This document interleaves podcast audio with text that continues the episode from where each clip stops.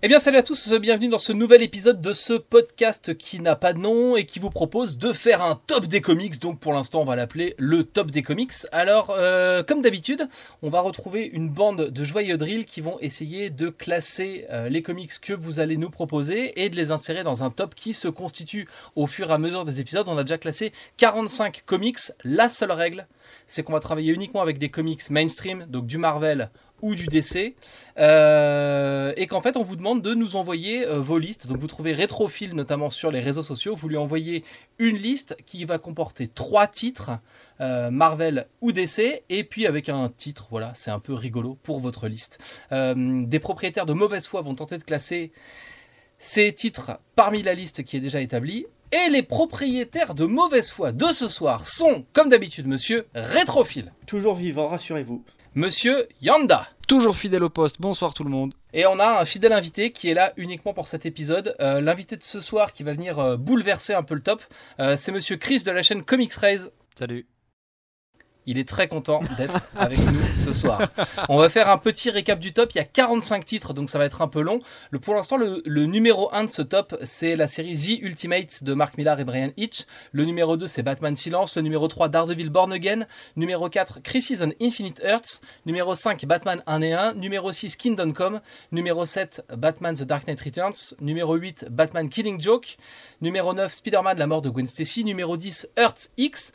Euh, la liste est complète euh, dans la description du podcast, on va pas les faire. Ce que je peux vous dire, c'est qu'à la toute fin du classement, 40e place, on a Captain Britain, la fin du monde. 41e place, le mariage de Deadpool. 42e place, le mariage des X-Men avec, euh, le, avec le mariage de North Star. 43e place, la saga du mariage de Tornade et de la Panthère Noire. 44e place, euh, Batman, euh, c'est quoi le malheur qui s'abattit sur Gotham? La malédiction qui s'abattit sur Gotham. Voilà. malédiction. Je travaille à partir des notes de rétrophile, donc euh, c'est ah pas très clair. Et le dernier, dernier de ce classement, c'est la saga Secret Wars de Marvel, sortie en 2015. On va donc faire rentrer dans ce top un nouveau titre à partir de vos listes.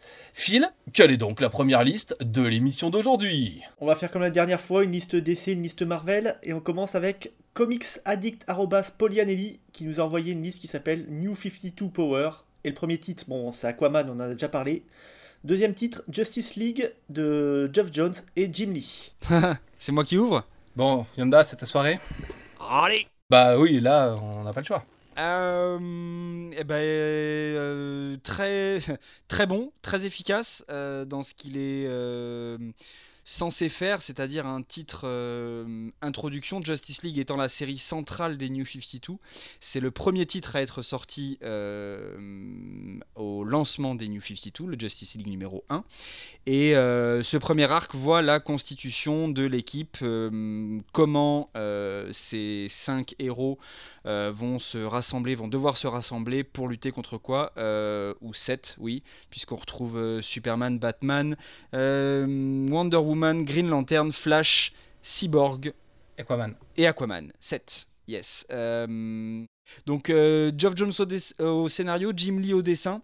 Du lourd, du lourd, du lourd très classique au niveau du scénario, il n'y a rien d'extraordinaire, on est vraiment dans une histoire euh, lambda, une grosse menace arrive et donc il faut que euh, les des différents héros euh, s'unissent pour y faire face.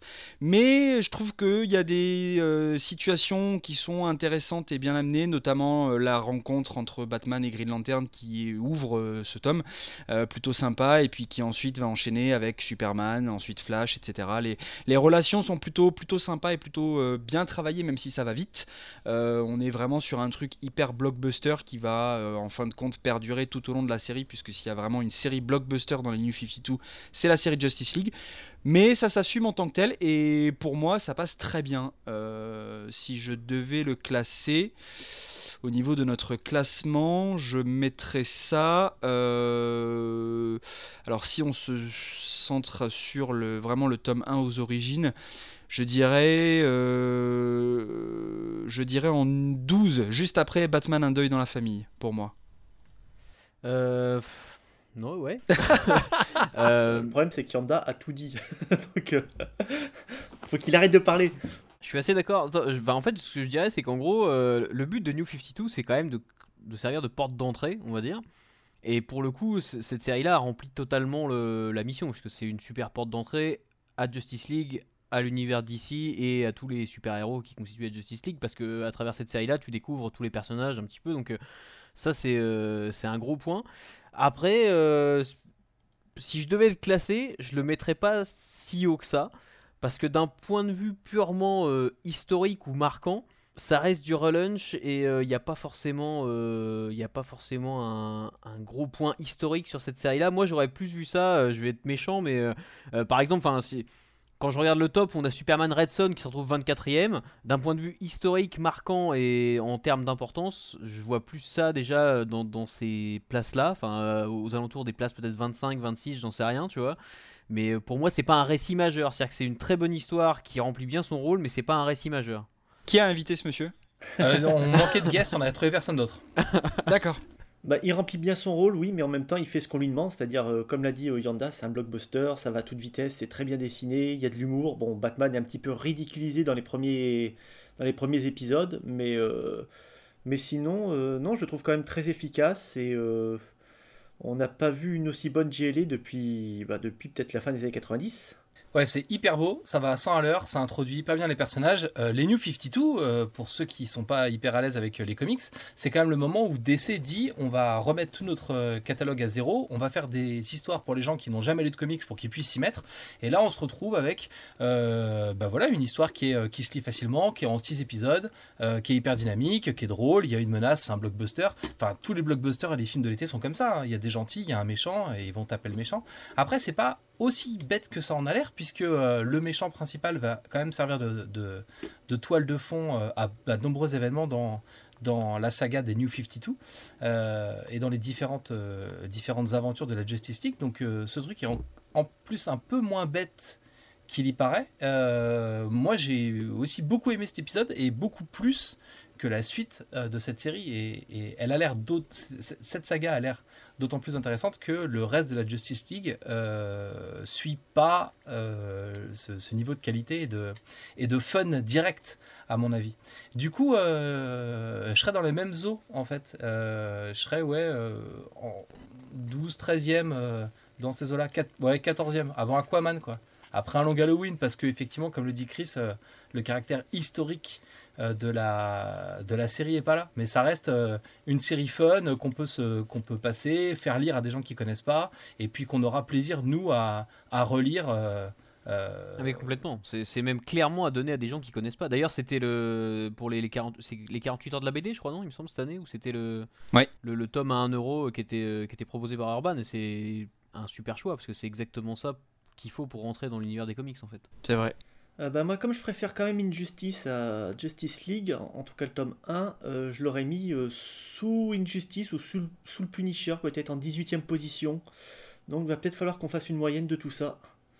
Alors je me rapproche de Matt pour, pour céder effectivement à l'argument de Chris et Matt sur l'aspect historique et, l'importance historique du, du récit. Effectivement, des récits comme Un long Halloween sont quand même plus marquants que, que Justice League aux origines. Donc je rejoins, ouais, allez, 14e, euh, ça me va. 14e, moi aussi, ça me va. on a fait plier le spécialiste DC. À demi, à demi.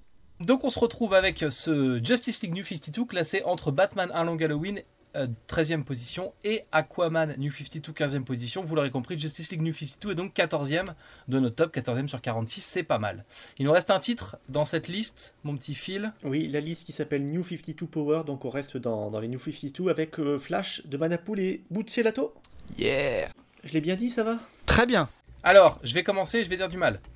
Euh, c'est un titre que j'ai envie d'aimer et c'est un titre dont j'entends que du bien. Euh, parce que graphiquement il se passe plein de choses, parce que c'est hyper intelligent, parce que euh, il y a plein de. C'est retour à l'âge d'or du personnage et tout machin. Et c'est un titre avec lequel eh ben, ça marche pas. J'ai essayé de le lire, euh, je l'avais en numérique, donc j'ai essayé de le lire deux fois en numérique, ça prenait pas. Je me suis dit que c'était parce que graphiquement ça méritait de l'avoir en bouquin, donc je l'ai eu en bouquin ça marche pas, je sais pas. Il y a quelque chose avec ce titre, je n'y arrive pas. C'est peut-être formidable, mais euh, il y, a- il y a un défaut. Et je ne mets pas le doigt dessus, c'est juste la, la, la magie n'opère pas. Du coup, euh, du coup, je vais être obligé de euh, mal le classer quand, on- quand on va arriver au moment du classement de. Donc je vous laisse le placer dans le top et je le ferai descendre en fait. Ça va être mon petit plaisir de la soirée. Ah, si tu vas le descendre, il faut que je le, je le mette haut alors. Euh, en fait, alors, Flash, New 52, la série New 52, alors surtout si en plus on, part sur uniquement le tome 1, euh, dont le titre est De l'avant si je ne m'abuse, c'est du 50-50. C'est-à-dire que, euh, pour commencer par l'aspect euh, positif, graphiquement c'est juste de la bombe. parce que, parce voilà, Manapool et Buccelato, puisque les deux étant scénario et couleur dessin, font un travail absolument dingue sur la construction des pages, sur la, les, euh, les, comment dire, la, palette de couleurs utilisée, les, euh, la façon dont la vitesse de flash est retranscrite, etc. Ça, c'est absolument fabuleux. Et, euh, et c'est l'immense point positif de cette série et sur l'aspect graphique sans aucun doute. Après, il n'y a rien de plus subjectif que les dessins, donc à partir du moment où tu n'accroches pas sur les dessins, ça devient beaucoup plus compliqué. J'accroche sur les dessins et je trouve la, cette histoire de mettre euh, la vie. Enfin, par exemple, pour montrer qu'il va hyper vite, on te fait un plan de foule et on te met plein de mini-cases sur des points de détail que tu n'aurais pas vu si le dessinateur avait pas mis des points de détail dessus. Et en fait, pour, te montrer que Flash arrive à s'arrêter sur tous ces détails-là parce qu'il va hyper vite. Mhm. Et de ça, de ce point de vue-là, je trouve ça mortel. Mais euh, une belle image ne fera pas un grand livre. Mais après, euh, et je suis euh, au punchline. après, je suis d'accord parce que l'histoire est quand même très, très, très light. Et, et là, pour le coup, on parlait juste avant de Justice League qui remplit complètement son contrat de, New 50, de titre New 52, à savoir être une super porte d'entrée pour les lecteurs. le tome 1 de Flash va mettre plus l'accent sur le vilain du titre que sur Barry Allen lui-même. Et pour quelqu'un qui a jamais lu de comics Flash, ben Barry Allen c'est un, un, peu une pipe quoi. Et, euh, et du coup c'est dommage parce que parce que c'est un personnage hyper intéressant. Il y a énormément de choses à faire. Et du coup ouais je trouve qu'au niveau du scénario c'est un peu plus cheapos et, euh, et, on a quelque chose de, beaucoup plus euh, de beaucoup plus moyen et pour le coup, c'est dommage parce que, parce que ça, ça ne suit pas le, niveau graphique. Euh, quand j'ai lu le tome 1 de Flash, arrivé à la fin du tome 1, je me suis dit, j'étais presque un peu déçu parce que, parce que je me suis dit, punaise, euh, faire, faire des pages aussi belles pour raconter une histoire aussi plate, c'est quand même un peu dommage. Je suis assez dur, mais, mais en exagérant vraiment à peine, c'est un peu ce que j'ai pensé. Alors heureusement, ça s'améliore par la suite. Malheureusement, on est là que pour juger du, du tome 1. Euh, donc en tout état de cause, euh, on va être dans un, dans un... Alors pas un bon ventre mou, parce que vu que tu veux le faire descendre après maths, donc un, un, une entrée de ventre mou. tu veux connaître mon avis, euh, moi? Ah ben oui Euh, ouais, non, je suis assez d'accord. En fait, euh, en fait cette série-là, sur, les premiers tomes, l'intérêt à 80%, euh, ça vient de l'aspect graphique et du trait de Manapool et de la façon dont il utilise Flash et ses pouvoirs et des pages de, présentation à chaque fois, des, pages titres qui sont toujours énormes et ça, j'adore vraiment. après, d'un point de vue scénaristique, c'est beaucoup moins abordable que Justice League pour le coup, effectivement. Et c'est par exemple beaucoup moins prenant que Batman ou même beaucoup moins réussi qu'Aquaman, d'après moi, sur les séries New 52. Euh, c'est une très belle série, mais son intérêt est quand même assez limité euh, en tant que lecture. Euh, si, on devait, si on devait convertir le scénario juste en, format texte et le lire, on serait pas passionné. quoi. Si je devais le placer je serais. on est après Injustice, on est après Swamp Thing, Animal Man, on est après Red Son, on est après Batwoman, euh, Green Arrow, ouais, on est, dans le, on est dans le Green Arrow, Identité secrète, donc on est entre 29, 29, 30, juste avant, euh, juste avant Green Arrow, entre Green Arrow et Batwoman Elegy, à 29e place pour moi. Moi, ça peut m'aller dans le sens où je dis pas que c'est une mauvaise lecture, juste que c'est quelque chose qui me parle pas. Et, donc, euh, moi, je l'aurais descendu dans le top, pas parce que c'est pas bien, juste parce que j'y trouve pas mon compte et que du coup, bah, c'est mécanique, quoi. Il devient moins bien que plein de choses. Donc, euh, oui, 29-30, ça peut être une, bonne position. Je préfère Green Arrow, personnellement, mais, euh, voilà, pourquoi pas. Ouais, moi je l'aurais peut-être mis un tout petit peu plus haut, mais on, va dire que ouais, ça, convient. C'est une série moyenne, quoi. C'est une série que tu lis qui est appréciable, mais à part pour quelques points très positifs comme le dessin, tu te souviendras pas forcément de la série après, quoi c'est presque un c'est presque un faux départ, ce qui est assez dommage pour Flash en fait. LOL Bravo Ce qui est incroyable sur Flash, c'est que c'est un personnage qui, qui a l'air essentiel de l'univers Marvel, et là je parle sous le contrôle de... De l'univers d'ici même. De l'univers... Oui. c'est un personnage qui est essentiel pour, euh, pour l'univers DC et je parle sous le contrôle de Mister Yanda et, puisque c'est par lui que les crises arrivent, que les grands événements arrivent et euh, j'ai rarement été confronté à des grandes histoires de Flash. C'est-à-dire que c'est un personnage qui a un énorme potentiel mais euh, les scénaristes ont l'air un peu emmerdés avec finalement avec le personnage à en faire quelque chose d'intéressant. Il y a de très très grandes histoires avec Flash, bah, notamment le retour de Barry Allen parmi les vivants, Flash Rebirth, qui est, euh, qui est absolument génial. Mais il y a des trucs intéressants dans la, dans la série New 52, même si euh, en majorité, les très bonnes choses chez Flash, tu les trouveras avant les New 52, je pense. Eh bien, merci euh, Comics Addict, Polianelli. On enchaîne avec une liste Marvel Donc, c'est une liste de Léo Bisson qui s'appelle Classement Marvel Now. Aïe, aïe, aïe, aïe. Marvel Now, euh, on en a parlé un peu pendant l'épisode 0, on a été très très très sévère avec, je pense que euh, voilà, ça va envoyer du pâté là. Je tiens à m'excuser euh, à tous mes amis de Panini, je vais devoir encore dire du mal. Et on va commencer avec Original Sin de Jason Aaron et Mike Deodato. Deodato, oh, je suis fatigué. Original Sin, c'est triste parce que c'est... alors, on peut faire un petit résumé sans spoiler les gens? Tout à fait. Donc en gros, euh... attends du coup faut que j'arrive à faire un résumé parce que j'ai rien préparé de résumé. Hein, en gros, euh, en gros chaque, euh, enfin ouais voilà. En gros on va découvrir que le gardien est mort. Voilà c'est ça. On, peut commencer par ça. Bah, est-ce que tu veux faire le résumé, Matt euh, Je peux faire le résumé. je sens que tu as fait ton résumé dans ta tête, tu vois, pas moi. du coup, alors. Pas moi. Moi, j'allais dire, ouais, il y a des secrets. Voilà. Original Sin, on va, on va découvrir que le, le gardien est mort. Alors, les gardiens dans l'univers Marvel, c'est des créatures qui, qui, qui surveillent en fait euh, l'évolution du monde et qui, en, en, particulier, viennent assister aux crises et aux événements importants euh, qui se déroulent sur Terre. Euh, voilà. Donc notamment quand Galactus arrive, les gardiens sont là pour, pour voir ce genre de choses par exemple. Et donc le gardien qui surveillait la Terre est retrouvé mort et, et il a perdu un œil ou les deux yeux, euh, parce que dans ses yeux sont enregistrés les secrets du monde. Et visiblement, quelqu'un a voulu faire disparaître un secret qui a été vu par le gardien. Et donc, euh, le, fait de, le fait de faire disparaître le secret, c'est un peu con, va lancer l'enquête sur la mort du gardien et donc va faire émerger ce secret. Quoi. Très bien. Mais Chris n'en reprendra pas. Si on lui donne pas une carotte. Si, je, je reprends, je reprends. Non, mais je... Il faut mettre de la YouTube monnaie si vous voulez entendre Chris parler. Ouais, et il faudrait m'envoyer un tip si tu plais par euh, Hangout. Euh, donc non ouais, en fait ce qui est dommage avec ça c'est que tu vois le, pitch de base est super bien, mais c'est un peu souvent le cas d'ailleurs hein, chez Marvel dans les gros événements, les choses comme ça.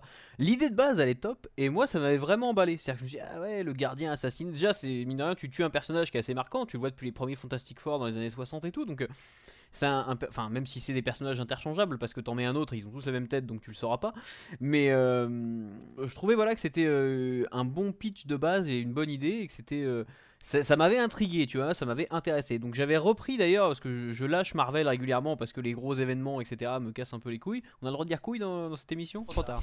Euh, et du coup, euh, j'ai repris la lecture, de, entre autres, avec ça. Et, ce qui est dommage, c'est que plus t'avances, plus t'es déçu. C'est-à-dire que l'idée de base est très bonne, et plus t'avances, plus ça part complètement en couilles, x2. Euh, et, du coup, voilà, c'est une histoire qui est décevante parce qu'elle a un super pitch de base. Elle pourrait partir sur quelque chose de super intéressant. Mais comme souvent chez Marvel, faut quand même revenir au statu quo, tu vois, euh, final. Et faut pas non plus trop bouleverser le truc. Donc même si là, ils se permettent de bouleverser quelques éléments, il faut quand même euh, que tout ça reprenne à peu près forme à la fin et te permette de faire un, énième relaunch, un énième reboot. Et donc du coup, voilà, ils, ils vont jamais vraiment jusqu'au bout des intrigues.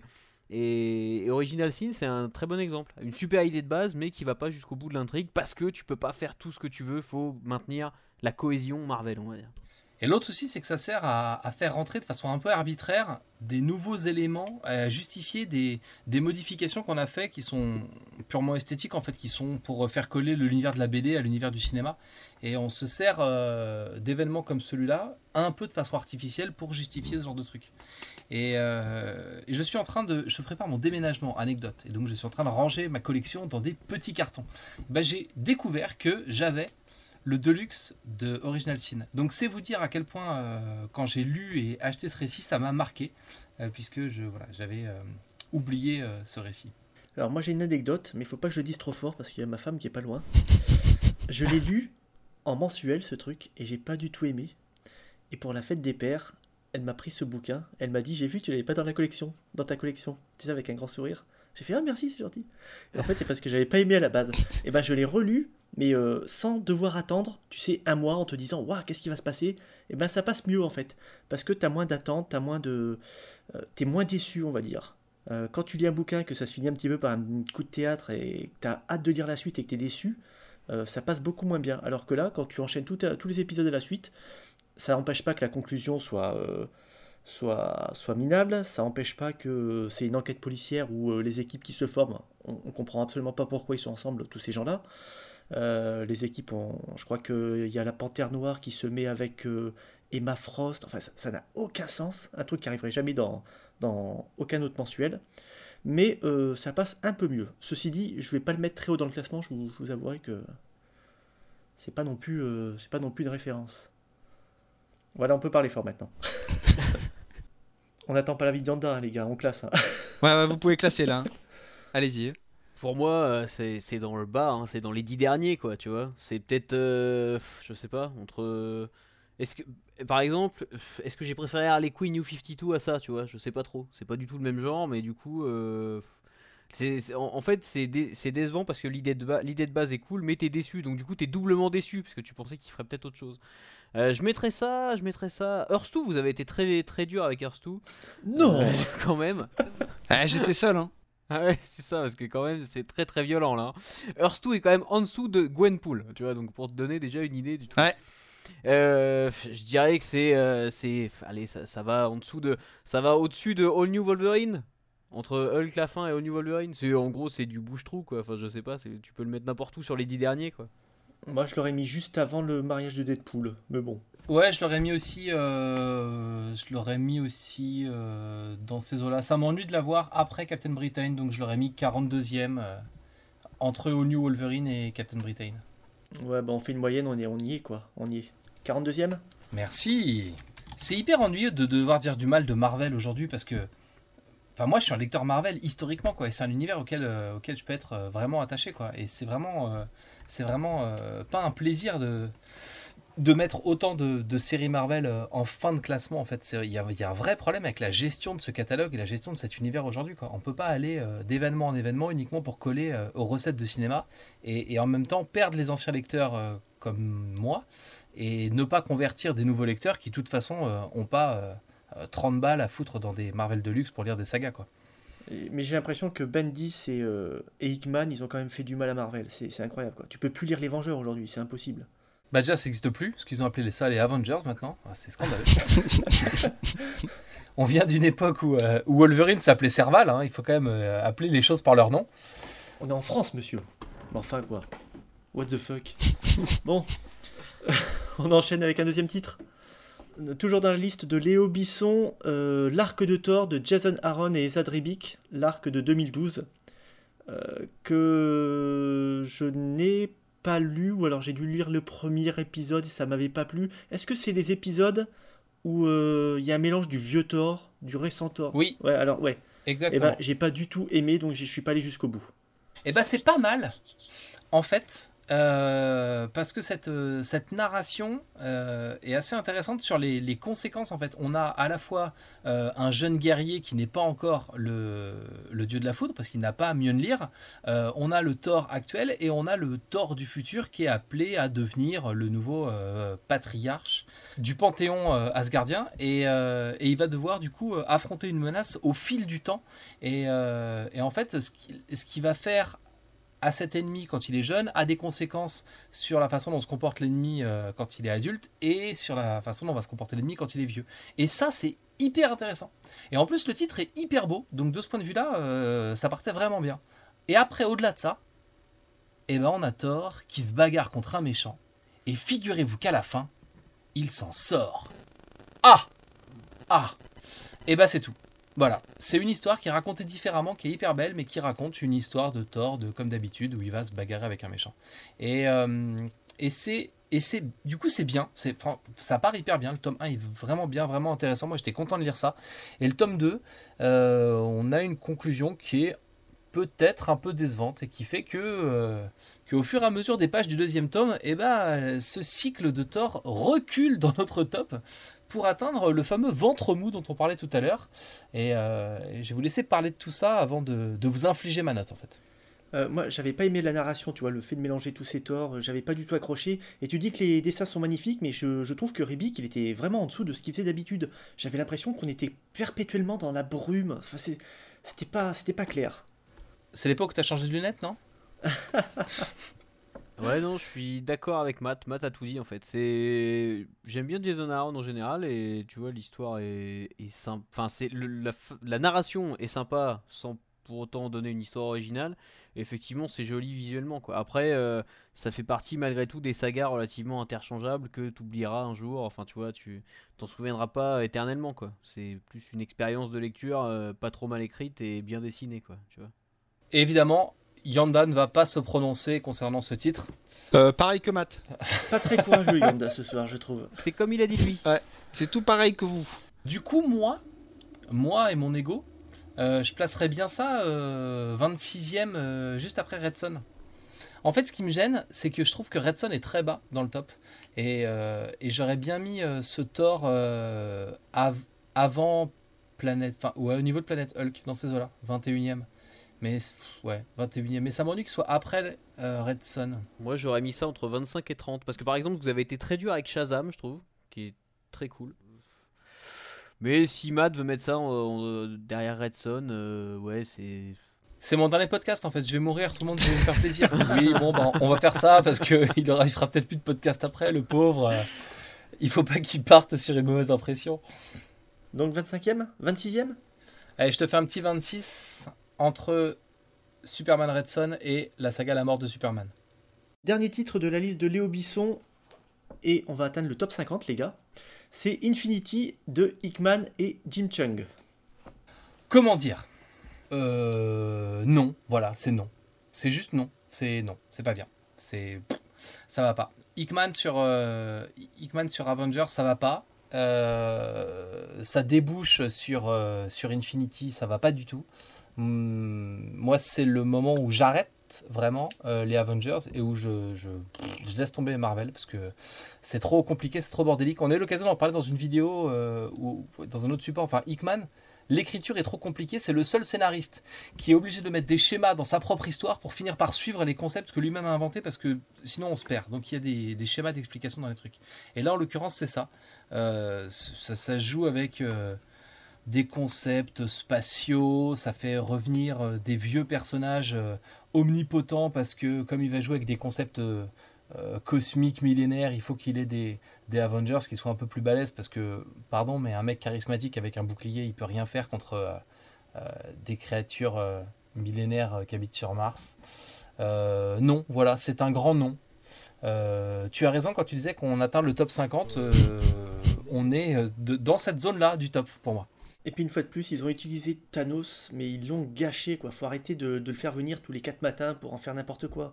Euh, avant, quand Thanos il apparaissait sur une couverture, mais tu te chiais dessus carrément. Là maintenant, euh, non, c'est juste Thanos qui va se prendre une raclée assez, facilement, assez, rapidement. Aucun intérêt, donc euh, non, je, je suis pas fan du tout d'Infinity. La conclusion, par contre, a eu des répercussions sur, sur l'univers Marvel, mais une fois de plus, c'est comme tu le dis, c'est peut-être parce que euh, Marvel au cinéma n'a pas le droit d'utiliser les mutants, donc ils ont trouvé une petite feinte pour contourner le problème. C'est dommage. C'est dommage, d'autant que c'est hyper beau et que, euh, et que c'est un peu gâché cet artiste, euh, ce jeune Jim Chung, qui sera avec nous pour le prochain épisode du Top des Comics, si je retrouve son numéro de téléphone. Mais Lui on voit pas le top, il va faire la gueule, je pense. hein. Non, et moi j'ai trouvé ça très chiant. Donc du coup, euh, voilà, ça sera le résumé de mon avis. Enfin, tu- si tu sors du cinéma et que tu vas lire ça, euh, c'est dur quoi. C'est très dur. Tu, tu, tu relis jamais de comics, peut-être même. Enfin, je veux dire, tu- si t'as adoré euh, les Avengers au cinéma et d'un coup tu tombes là-dessus, euh, qu'est-ce qui se passe quoi? Pourquoi? Qu'est-ce que vous avez fait? D'abord, qui sont ces personnages? Déjà, les trois quarts des persos, tu les connais pas. Euh, ou alors, ils ressemblent pas du tout à ce que tu connais. Ça se passe dans un contexte que t'as jamais vu dans le film. Enfin, après, je- c'est en fait on, joue un, jeu aussi euh, on est con parce qu'on se plaint que les comics s'adaptent au film et que pour un coup que le comics fait un truc complètement différent on se plaint que le comics suive pas suive pas l'univers des films mais je pense qu'il y a un moment où il faut arrêter et là je pense qu'il aurait fallu s'arrêter mais en plus à côté de ça c'est pas du c'est pas du bashing de Hickman parce que enfin moi je suis assez client de Hickman tu vois euh, au-delà de ça j'adore East of West par exemple euh, j'ai bien aimé Pax Romana à la fin est caca mais Nightly News c'était cool Enfin, il y, a vraiment des choses euh, à sauver chez, chez, cet auteur. Mais, mais c'est de l'indé au final. Il y a plein d'auteurs comme ça qui sont très bons en indé, mais dès qu'ils tombent chez les, les Big Two, euh, ça devient un peu euh, la fête du slip. Quoi. Bah moi, je vous placerais bien ça 49 ou 50e de notre top 50. Hein bah, 49, moi, je trouve ça très bien. Le plus dur, ça va être de trouver quelque chose de pire que Secret Wars en fait. ça va être ça l'enjeu de, cette, de la saison de ce podcast. Ça va être de trouver pire que Secret Wars. Non, mais il y a des listes d'essais après qui arrivent, hein, t'inquiète.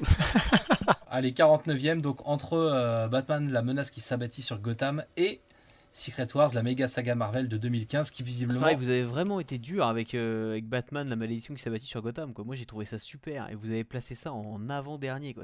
vous êtes des monstres.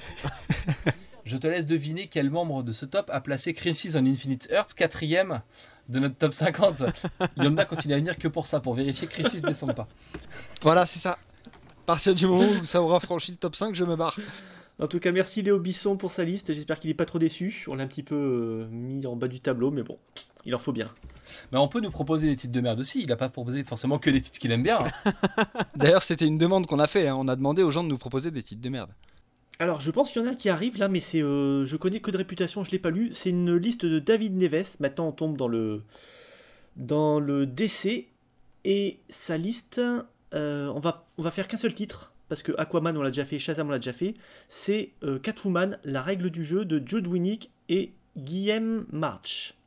Je ne l'ai pas lu, mais j'ai entendu des choses sur ce titre. Est-ce que c'est vrai? Est-ce que c'est mauvais? Alors, j'irai pas jusqu'à dire que c'est mauvais, mais euh, c'est. voilà, c'est ça. C'est. le résumé derrière le livre. C'est. Ouais, ouais, c'est. Bah, il y a, y a, vraiment rien.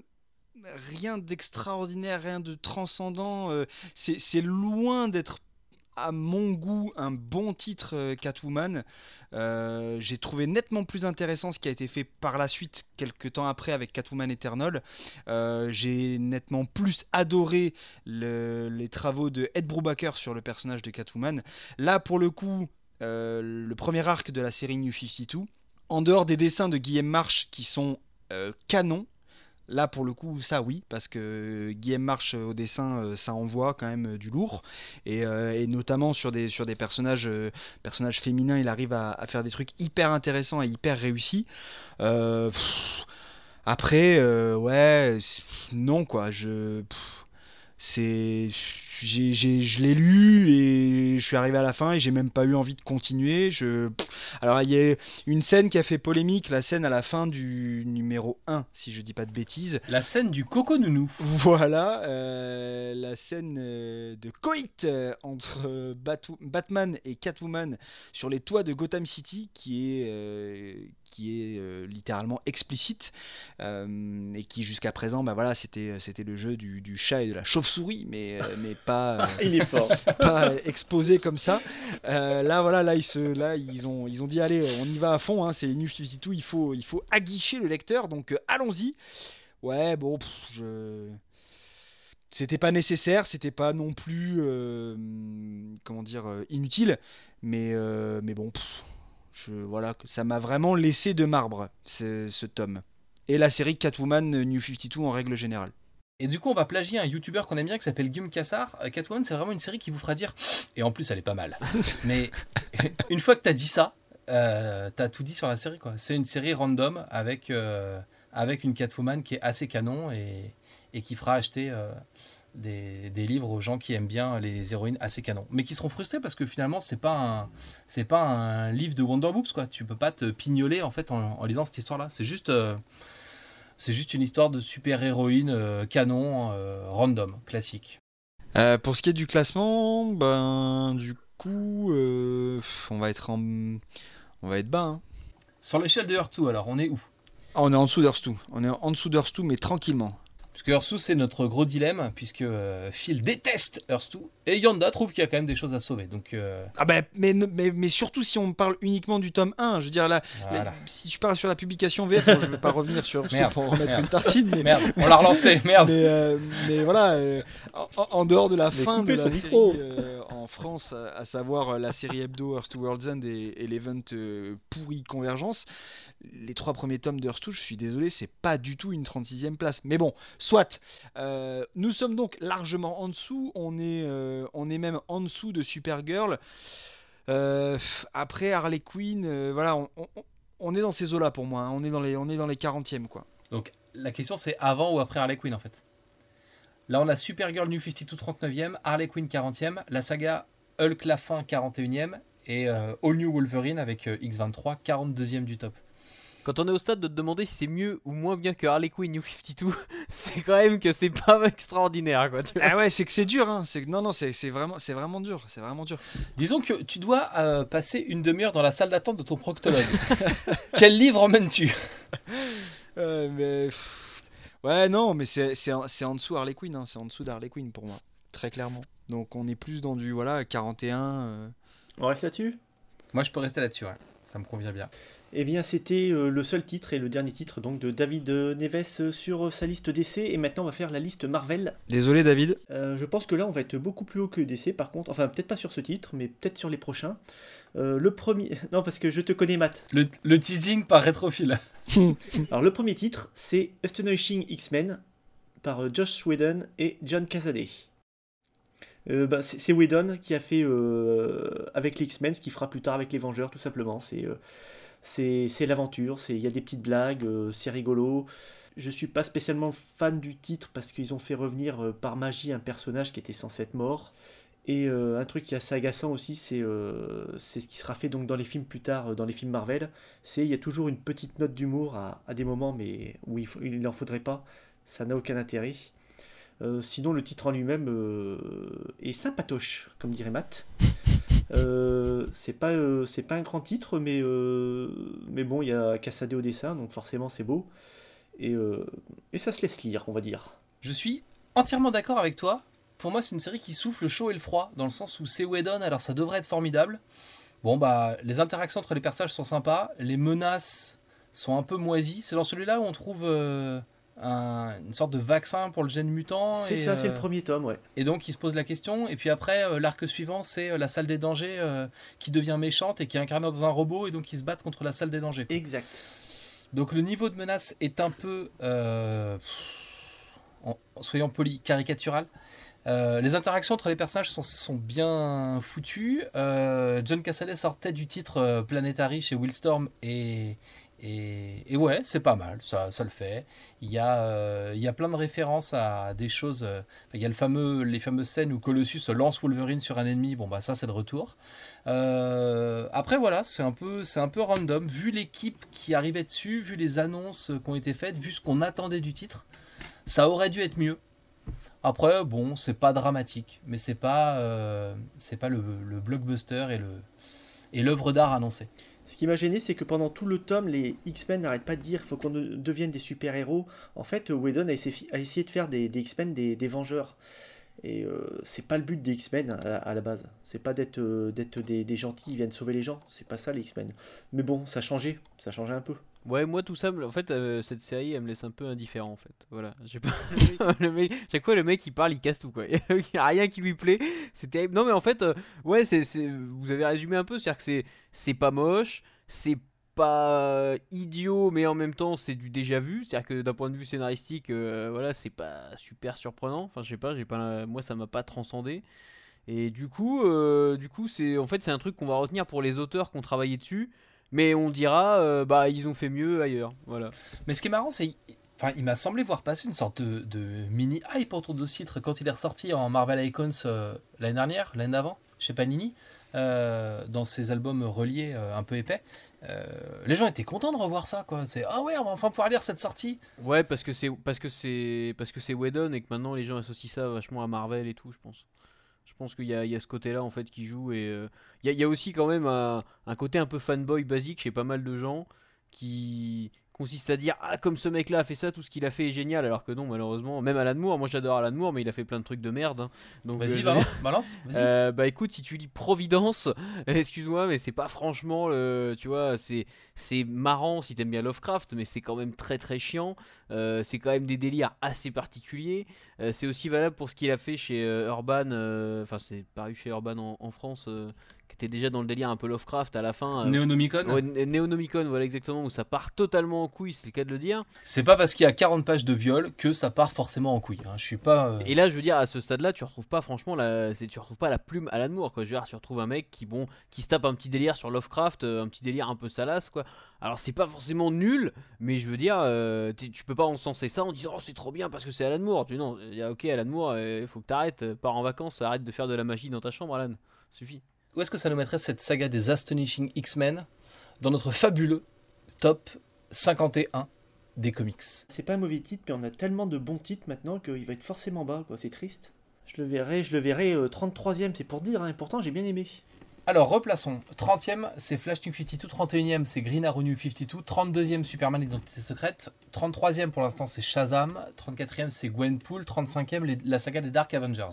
Moi, je mettrais ça après Shazam parce que j'ai quand même bien aimé Shazam en fait. Donc, euh, je, je ne comprends pas la, po- la position de Shazam depuis le début. voilà, ça fait partie des gros points d'incompréhension que j'ai sur votre top. Sachez-le, messieurs. Je crois que c'est Yanda qui l'a mis là en plus. hein. C'est Matt. Je balance. Je l'ai pas défendu. Je l'ai pas défendu. ouais. Euh, du coup, oui, non, moi je voudrais bien mettre ça entre Shazam et Gwenpool, euh, même si c'est pas mauvais. Mais euh, c'est plus ou moins équivalent au Flash New 52 pour moi, tu vois. Ça rentre dans ce genre de, dans ce genre de séries qui sont sympas, mais qu'on retient pas sur la durée. Donc c'est effectivement dans ce coin-là, même si je mettrais ça après Shazam. Moi, je le trouve injuste avec Gwenpool parce que j'ai bien aimé le pitch, mais je veux bien qu'on le mette 34e entre Shazam et Gwenpool. De toute façon, à la fin du truc, le top ne contentera personne. et on va tous publier une vidéo sur nos chaînes respectives avec euh, le vrai top ultime des comics. Je me Euh, désolidarise. J'ai quitté les comics.fr suite au top. je fais sécession. Allez, deuxième titre de la liste Marvel de David Neves, spécial dédicace à Matt. Euh, c'est le Spider-Man de Michelini et Todd McFarlane. Une très bonne époque pour Spider-Man. hein. Tu étais d'accord avec moi, j'espère. Attention, c'est pas le Spider-Man de McFarlane, hein. c'est Michelini et McFarlane. Celui qui sortait dans Strange et pas dans les VI sémiques hein, pour euh, ceux qui lisaient les comics en 89. Pour les vieux, c'est ça Euh, ben non, mais c'est moi, c'est ça fait partie de, l'histoire que j'ai avec les comics. Euh, McFarlane, c'est le premier euh, dessinateur où je me suis dit, en tant que gamin qui lisait des comics, waouh, c'est hyper beau, ça change de d'habitude. Qui est le mec qui dessine ça? Et donc j'ai envie de collectionner les épisodes de ce mec-là. C'est le premier dessinateur que j'ai voulu suivre avec ces épisodes-là. Et je me souviens que c'était autour du Strange 250 où il y a des épisodes avec euh, avec Paladin, qui est un mec disparu, et avec Silver Sable, euh, avec euh, une Mary Jane qui est une bombe atomique, les mecs. Une bombe atomique. Et euh, c'est l'équivalent de Jessica Rabbit, pour vous faire un peu. euh, Et c'était abusé d'ailleurs, elle était tout le temps en lingerie ou des trucs comme ça. c'était n'importe quoi. Bah, elle était, elle était, man- elle était mannequin lingerie, là. Eh ouais, comme par hasard. Et c'était, c'était cool. Et c'était cool. Je, ça, ça a pas très très bien vieilli, par contre, en termes de narration. Mais, euh, mais ça fait partie de ces, souvenirs euh, d'ado, donc c'est forcément vachement mieux euh, que, que si tu le revoyais aujourd'hui, quoi, si tu le découvres aujourd'hui. Euh, voilà, on est dans un classement Madeleine de Proust. C'est difficile à placer du coup, parce que est-ce que c'est par rapport à l'émotion que ça procure qu'on le classe, ou est-ce que c'est objectivement le contenu du titre? Ouais, je suis d'accord avec Matt en fait, parce que moi c'est pareil, ça fait partie des trucs quand je lisais des les, les Strange que je récupérais, tu sais, dans les dans les albums reliés, les trucs comme ça, et du coup ça fait partie des premiers contacts que j'ai eu avec Spider-Man en fait. Et d'un point de vue Madeleine de Proust, je mets ça beaucoup plus haut que j'ai relu, tu vois, sorti en icon chez Panini. Et où là je dis ouais en fait alors c'est toujours très beau parce que McFarlane enfin voilà même si ça a vieilli graphiquement parce que c'est le style McFarlane des années 90 mais euh, enfin 80-90 et euh, mais euh, voilà, d'un point de vue scénaristique, ça a quand même assez mal vieilli. Euh, c'est pas franchement. Euh, c'est pas franchement euh, passionnant. Enfin, tu vois, je veux dire, tu, tu relis Peter Parker qui doit aller faire. Alors en fait, il suit, euh, il suit sa femme hein, qui est en tournée et voilà, il, il doit faire des, des reportages comme ça pour le journal un peu partout. Enfin bref, c'est c'est c'est du niveau du dessin animé quoi. Tu vois le, le scénario quoi. C'est pas c'est pas très très profond. Mais euh, ouais, Ah, c'est. Il y a quand même les premières apparitions de Venom qui, qui étaient vraiment un danger au début.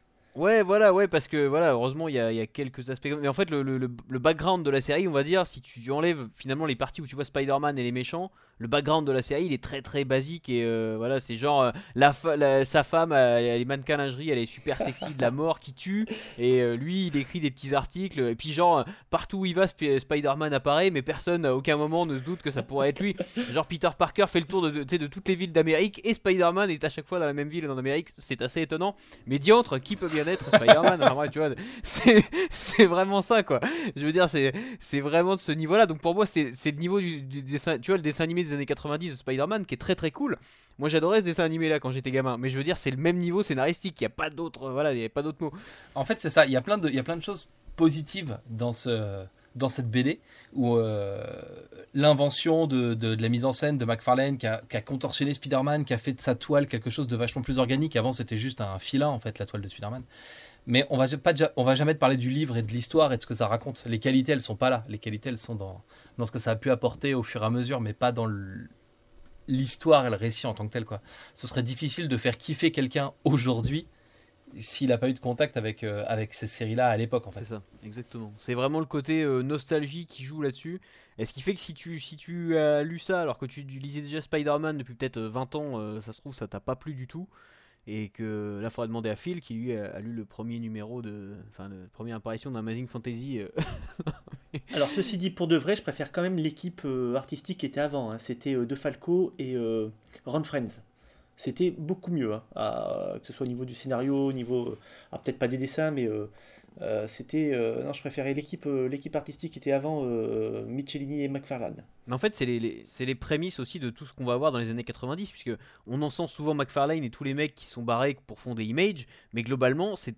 Enfin, il y avait beaucoup qui touchaient, quand tu prends Jim Lee ou McFarlane, forcément, graphiquement, c'est des mecs qui touchent à mort, mais scénaristiquement, euh, je me suis refait pas mal de séries là, des années 90, tu vois, de chez Image, scénaristiquement, c'est quand même des scénarios de dessins animés, enfin voilà, c'est c'est exactement ça.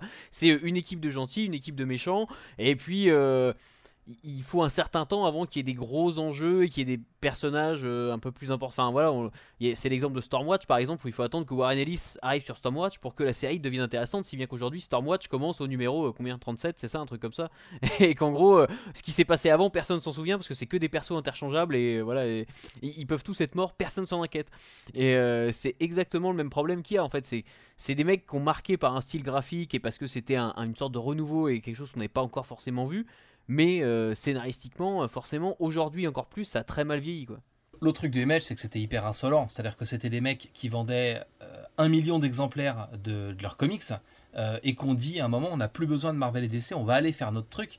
Euh, à ce moment-là, c'était une vraie révolution. C'était Et puis c'était fait pour nous, c'était fait pour nous à l'époque, je me souviens. euh, non pour nous, Phil, pas pour, pour nous, pas pour euh, toi. T'aimais, t'aimais Ron Friends. J'ai honte, mais j'ai aimé Youngblood par exemple. Et je me souviens quand j'ai lu le premier numéro en VO, je l'ai feuilleté, j'étais oh, j'étais tout fou. Et quand j'y repense, mais c'est- c'est un des trucs les plus minables qui existent. Et quand j'ai lu ça, j'ai lu Youngblood, je pense, je pense que j'avais peut-être genre une douzaine d'années. Et j'ai j'ai bien, enfin peut-être à peine 12, sinon je dis 12 ans, mais peut-être moins, enfin j'en sais rien, je vais entre 10 et 12 ans quoi. C'est 96 en France. Et ouais, donc ouais, j'avais, ouais, enfin le temps que ça, dé- le temps que je relise ça peut-être. Le temps que ça arrive en Normandie. Ouais, voilà, le temps que ça, le temps que ça passe la frontière. 96 en France? Ah oui, non, ouais, ok, moi je l'ai lu en VO, ça devait être 91, je crois. Ouais, voilà, enfin en, en VF, je entre, on, va- on va dire entre 8 et 12 ans, tu vois, une dizaine d'années. Et, euh, et moi j'avais adoré ça, mais parce que j'avais une dizaine d'années, donc mes standards c'était le dessin animé de Spider-Man à la télé euh, et les trucs comme ça. Mais aujourd'hui, si tu relis ça, effectivement, euh, à part se dire, ouais, c'est marrant, tout le monde meurt et il se tire dessus, bon voilà, il a pas, c'est, pas vraiment, c'est pas Planetary, tu vois, je veux dire, il y a pas les, références, c'est sûr que quand t'as 10 ans, t'as pas trop de références, donc tu peux te permettre de kiffer ça, mais c'est vrai qu'avec le temps, tu cherches plus, on va dire, à, retrouver quand même un peu de profondeur dans ce que tu lis, je pense. Bah tu vois Chris, on a presque le même âge, mais moi c'est en VO. Donc où est-ce qu'on foutrait tout ça? Laissez parler votre cœur les gars, s'il vous plaît. Euh, si je laisse parler mon, mon, mon- mes souvenirs de fan, on se retrouve avec quelque chose qui est, qui est assez haut, tu vois. Moi je le verrais bien 25ème. Ouais, moi je vais, je vais essayer de pondérer. euh, je mettrais ça euh, sous Animal Man, tu vois, parce que j'ai quand même bien aimé Swamp Thing Animal Man, tu vois, ce duo de série là qui était quand même très cool. Et je mettrais ça en dessous de Animal Man, parce qu'il faut faire la, la moyenne entre le, la Madeleine de Proust et l'intérêt réel de la série aujourd'hui, tu vois.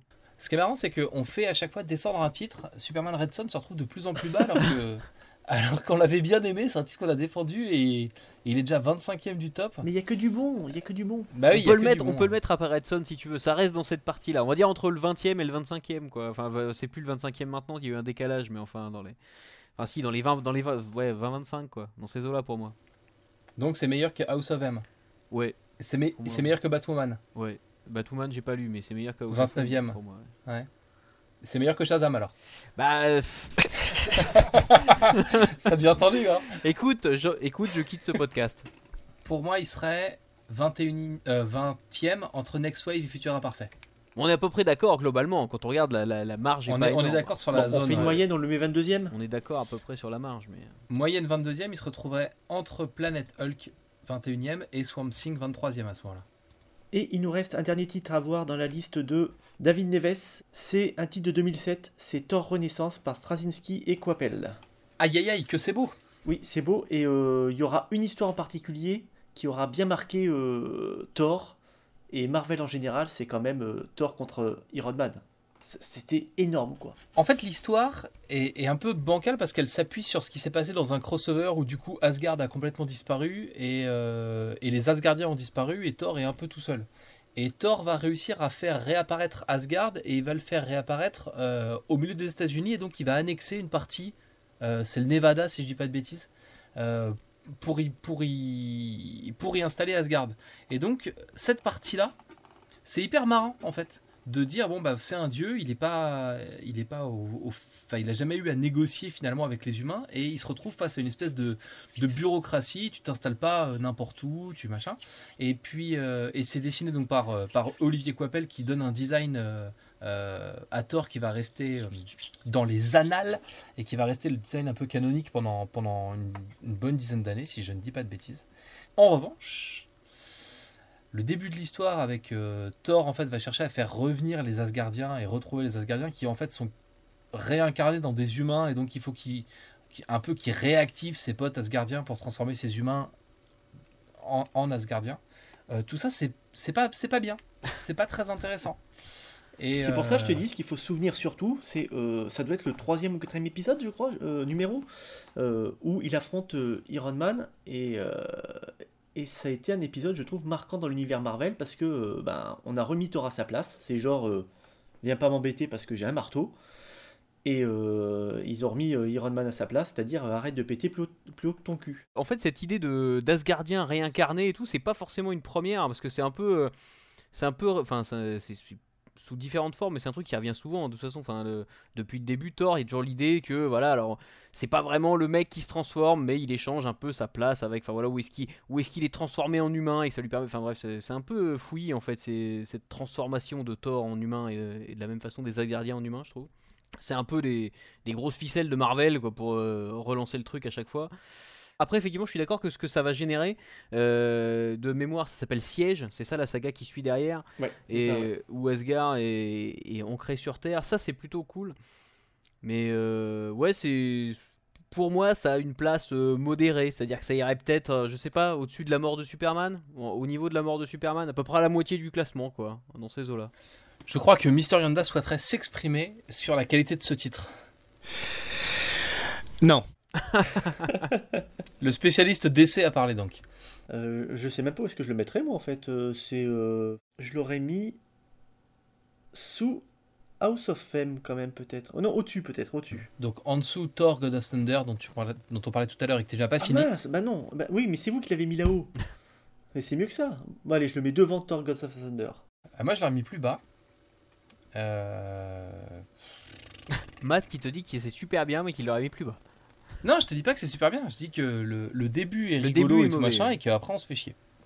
Je l'aurais mis 38ème entre Dark Avengers et Earth 2. Ouais, c'est un peu dur quand même, hein, je pense que. C'est ce que tout le monde me dit, oui. Donc on le met 27ème Ça tirait Matt? Ah bah si la majorité a parlé, il se retrouve effectivement 27ème entre Superman Red Son et Thor God of Thunder. Eh bien on a fini avec les deux listes de David Neves et on va retourner sur du DC. C'est la liste de Batremix qu'on remercie et sa liste s'appelle La Trinité. Le premier titre c'est Batman Silence, donc on laisse tomber. Donc Batman Silence, euh, qui est deuxième de notre top aujourd'hui. Oui, da- Qui est quand même très très bien placé d'ailleurs. J'en profite pour commenter un peu le top puisque je n'étais pas là avant. Voilà, moi j'arrive, je découvre.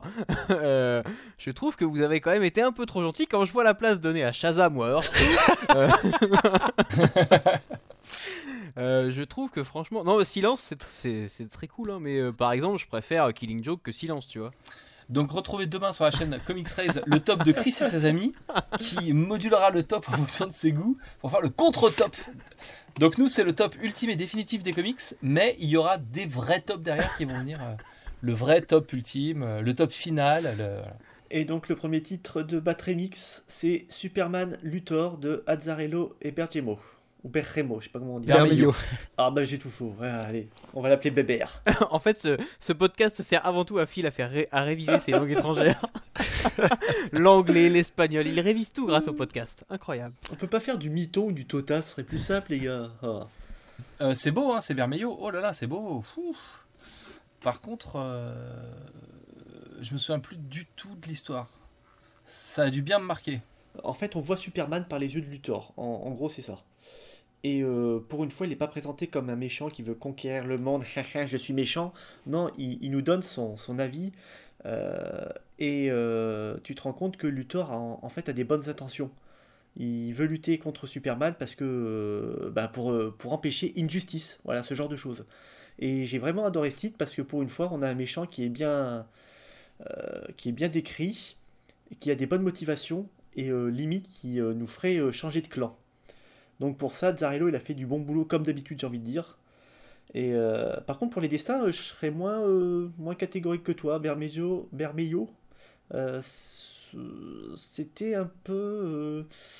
euh, je sais pas. Alors c'était peut-être l'ancrage qui était un peu épais, je sais pas comment l'expliquer, mais euh, il y avait quelque chose d'étouffant dans ces dessins. Moi, je vais botter en touche parce que j'ai pas de- vraiment de souvenir de, de ce truc-là, ni même d'impression en fait. C'est euh, Je suis euh, plus de ton avis, Phil, et voire même un petit peu plus.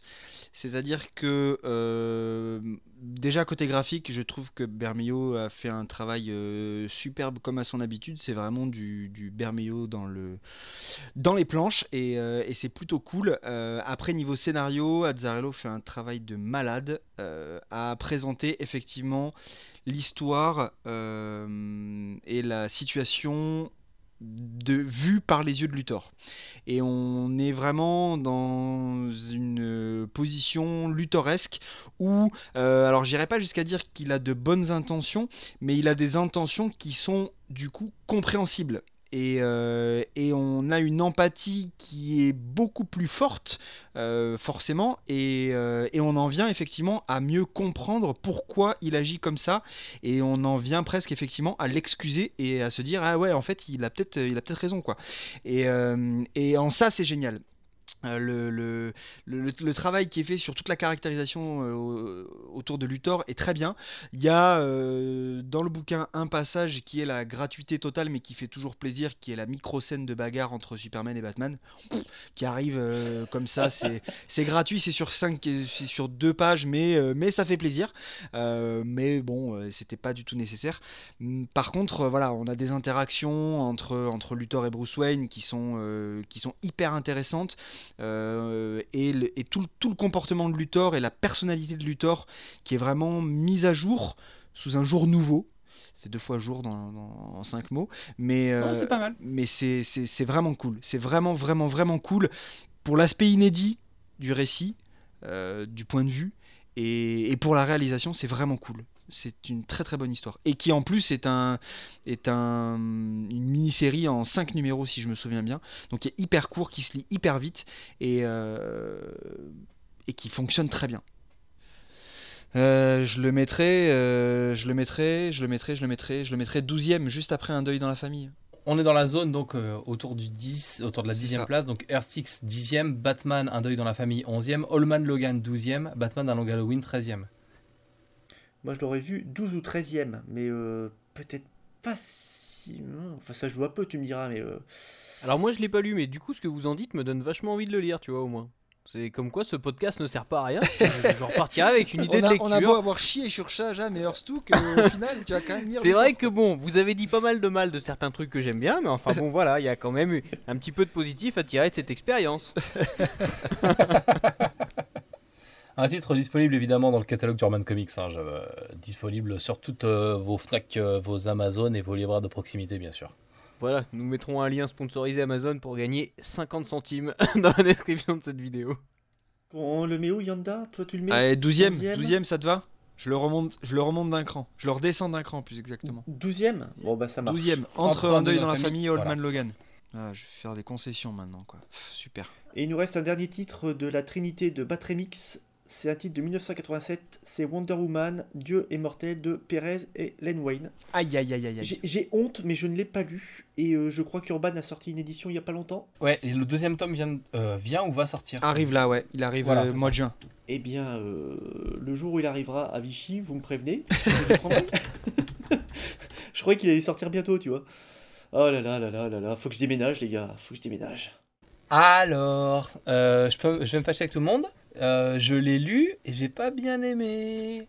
Euh, ça fait partie. euh, on, a eu l'occasion d'en parler plein de fois. J'ai un problème avec les titres vintage, ces titres qui- qu'il faut lire pour ta culture comics, pour, pour être un bon, un bon blogueur, un bon journaliste. Je, j'ai, en fait, j'ai, du mal avec le côté hyper pompeux de la façon dont c'est écrit et de la façon dont c'est dialogué.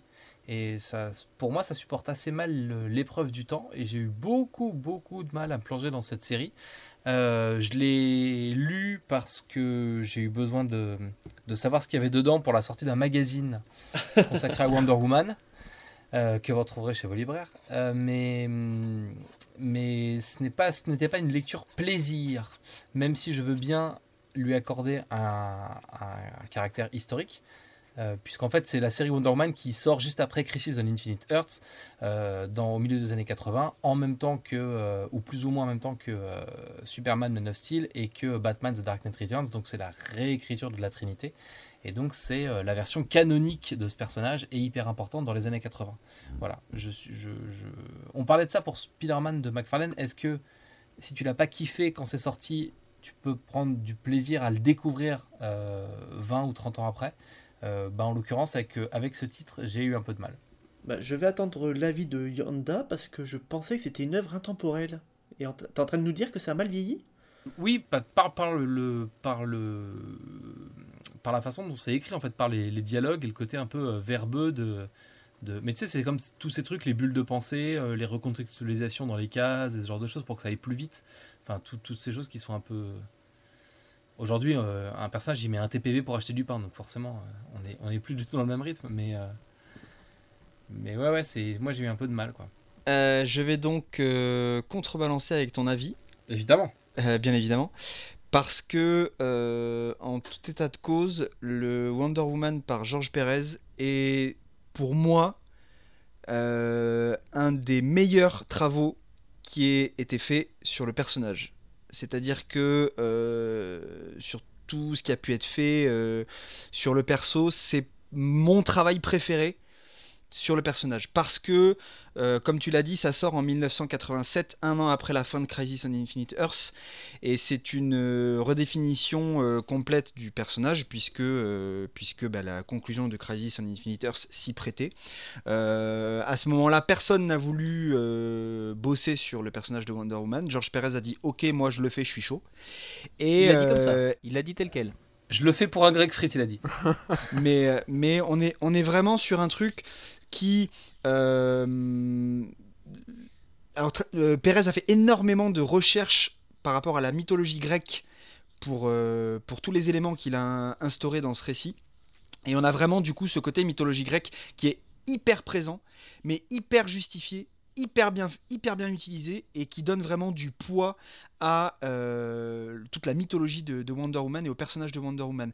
On est sur une vraie modernisation du personnage par rapport à ce qui en était fait à l'époque, tout en restant et en ramenant le personnage aux valeurs euh, qu'elle prône et qu'elle défend lors de sa création par Marston. Euh, c'est un vrai mélange intéressant, réussi et hyper intelligent de Pérez.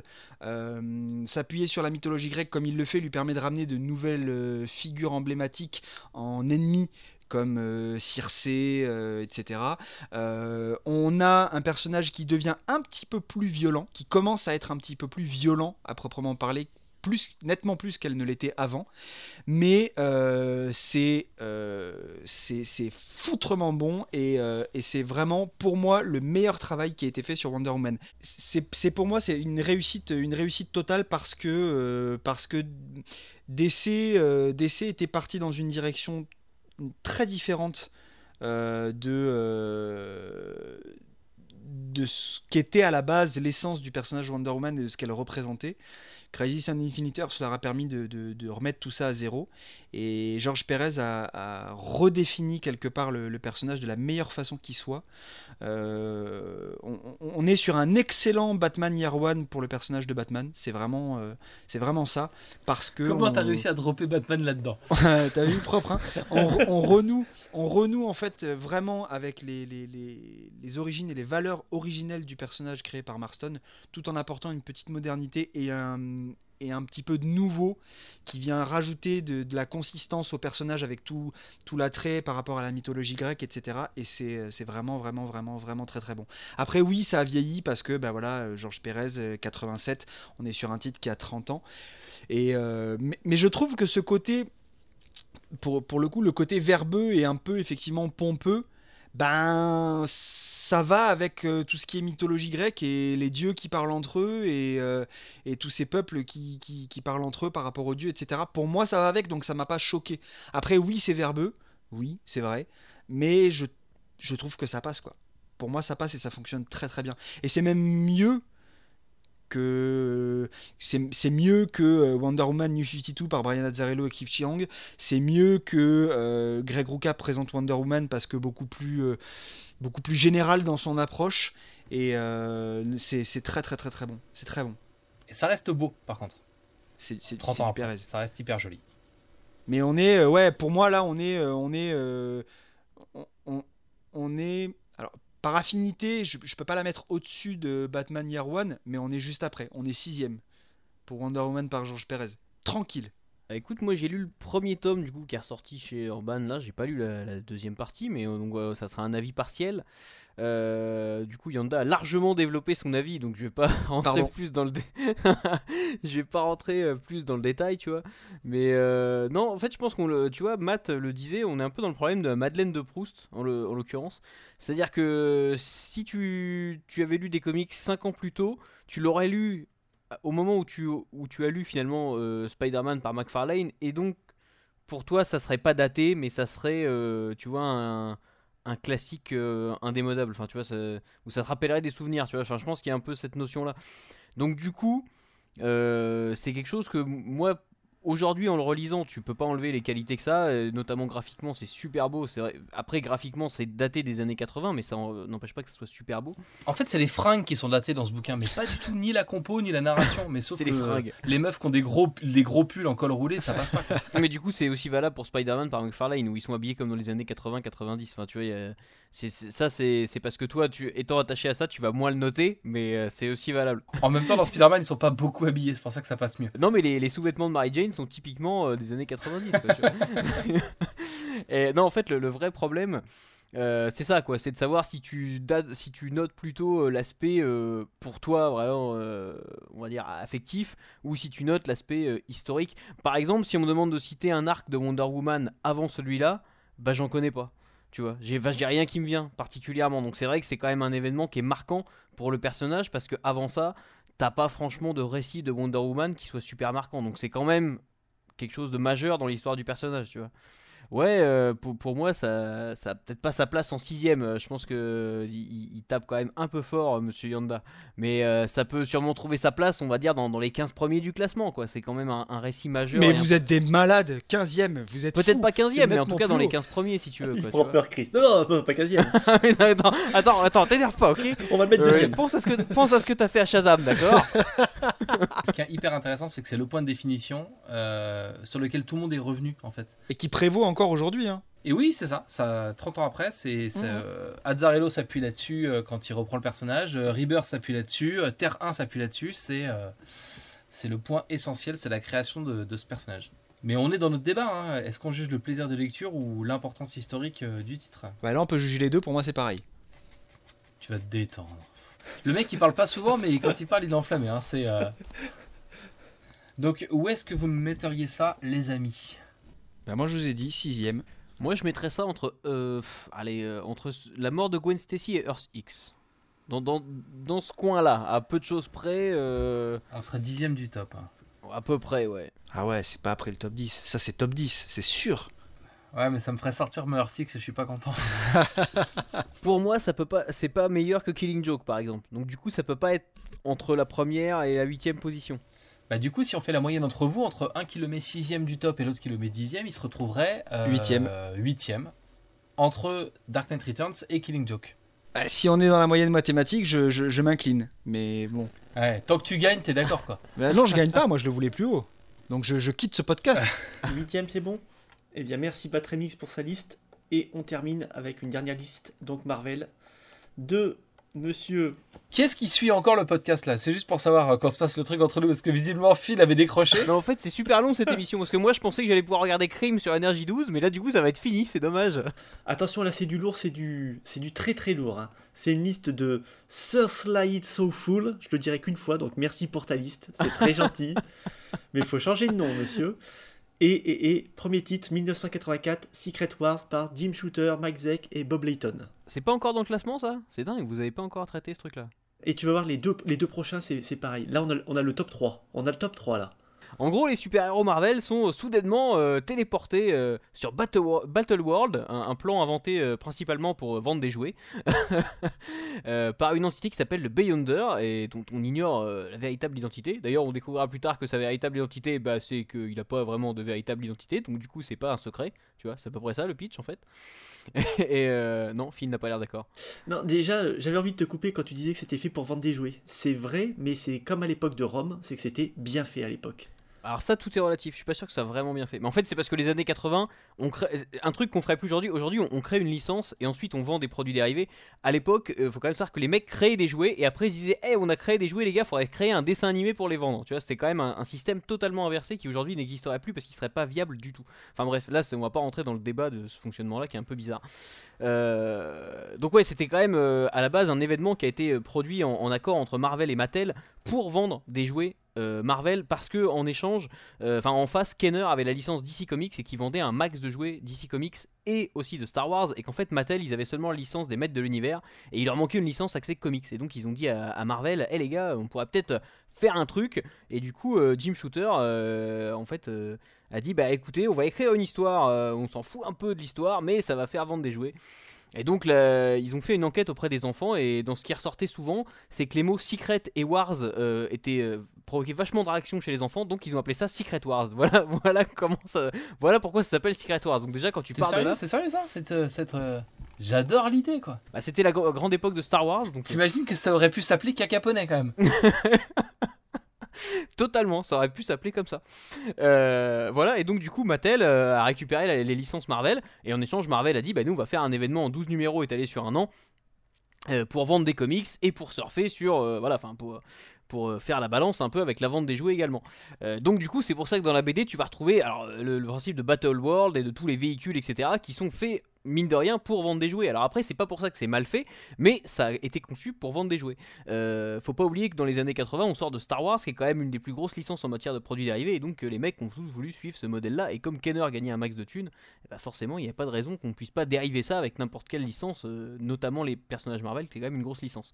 Voilà, et donc le, pitch, bah ouais, c'est tous les personnages Marvel se retrouvent sur un- une planète, enfin on sait pas vraiment si c'est une planète, Battle World, si c'est une sorte de planète, et, vont, il va y avoir des conflits d'intérêts, il va y avoir un peu de bagarre entre tous ces personnages, sachant qu'à la fin, euh, et ben pour une fois chez Marvel, c'est le premier gros crossover Marvel qui prend comme ça en compte tous les personnages, et ben il n'y a pas de, a pas de statu quo à la fin, il y a vraiment des alors même si on va même si après on revient dessus mais il y a quand même des conséquences pour certains personnages ce qui est moins vrai aujourd'hui je trouve Et du coup, c'est bien ou pas? C'est énorme. C'est un peu comme le principe de la Madeleine de Proust. C'est-à-dire que tu vois, euh, Secret Wars profil, c'est un peu euh, Spider-Man par McFarlane pour, euh, pour Matt.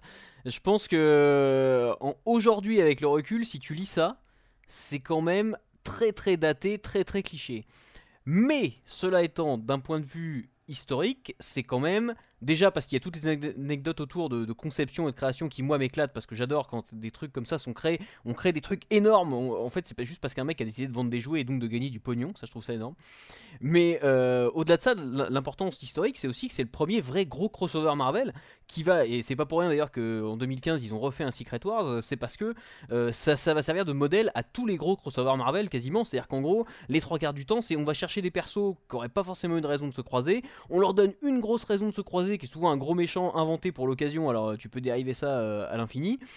Et, euh, ou alors en récupérer un euh, ailleurs, voilà, qui n'a pas servi depuis longtemps, ça marche aussi. Et voilà, on, va dériver ça éternellement, pratiquement tous les ans chez Marvel. Et à chaque fois, va y avoir quelques petites conséquences qui vont permettre de faire un petit relaunch, un petit reboot, un truc du genre.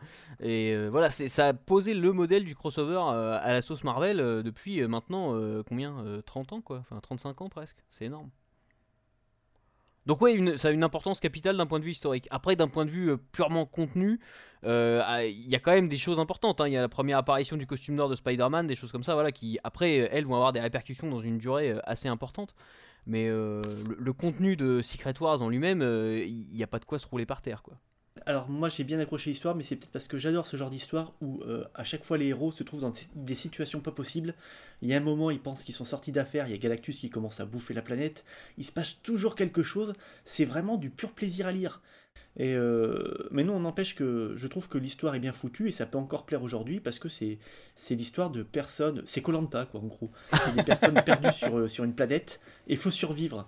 Euh, et, en face, ils ont quand même Ultron, ils ont, euh, ils ont du beau monde, ils ont Fatalis, Fatalis qui a jamais été aussi glorieux, quoi, qui, se bat contre un dieu vivant, le Beyonder. non, c'est, c'est typiquement le, genre de truc que j'ai envie de lire, moi, et euh, ça marche parfaitement sur moi. D'ailleurs, quand tu regardes le, casting des méchants, c'est assez étonnant parce qu'il y a Ultron, il y a Kang le Conquérant, etc., qui sont des persos qui en eux-mêmes sont des méga grosses menaces. Et là, ils font équipe par exemple avec le Lézard ou Docteur Octopus, qui sont quand même des menaces d'ampleur bien inférieure.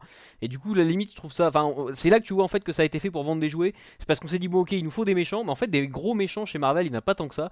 Donc il fallait prendre un peu tout le monde et ils ont fait une autant l'équipe de héros euh, en plus il y, a justement des conflits d'intérêt entre les héros parce que les X-Men vont quand même bien jouer leur rôle de X-Men en étant un peu en opposition avec les autres super-héros, je trouve. Euh, autant chez les méchants, c'est quand même un peu plus pot pourri où on a dit bon, on va prendre tous les méchants et puis on va leur faire faire équipe. Mais euh, entre les, démolisseurs et puis euh, Kang le conquérant, tu vois, tu dis qu'il y en a le, mec il fait à peu près ce qu'il veut du temps et de l'autre côté, les mecs sont juste bons à braquer des banques. Enfin, l'équipe des méchants est un, peu trop hétérogène, peut-être avec Galactus en, bonus où là on, gagne tout, on gagne le gros lot.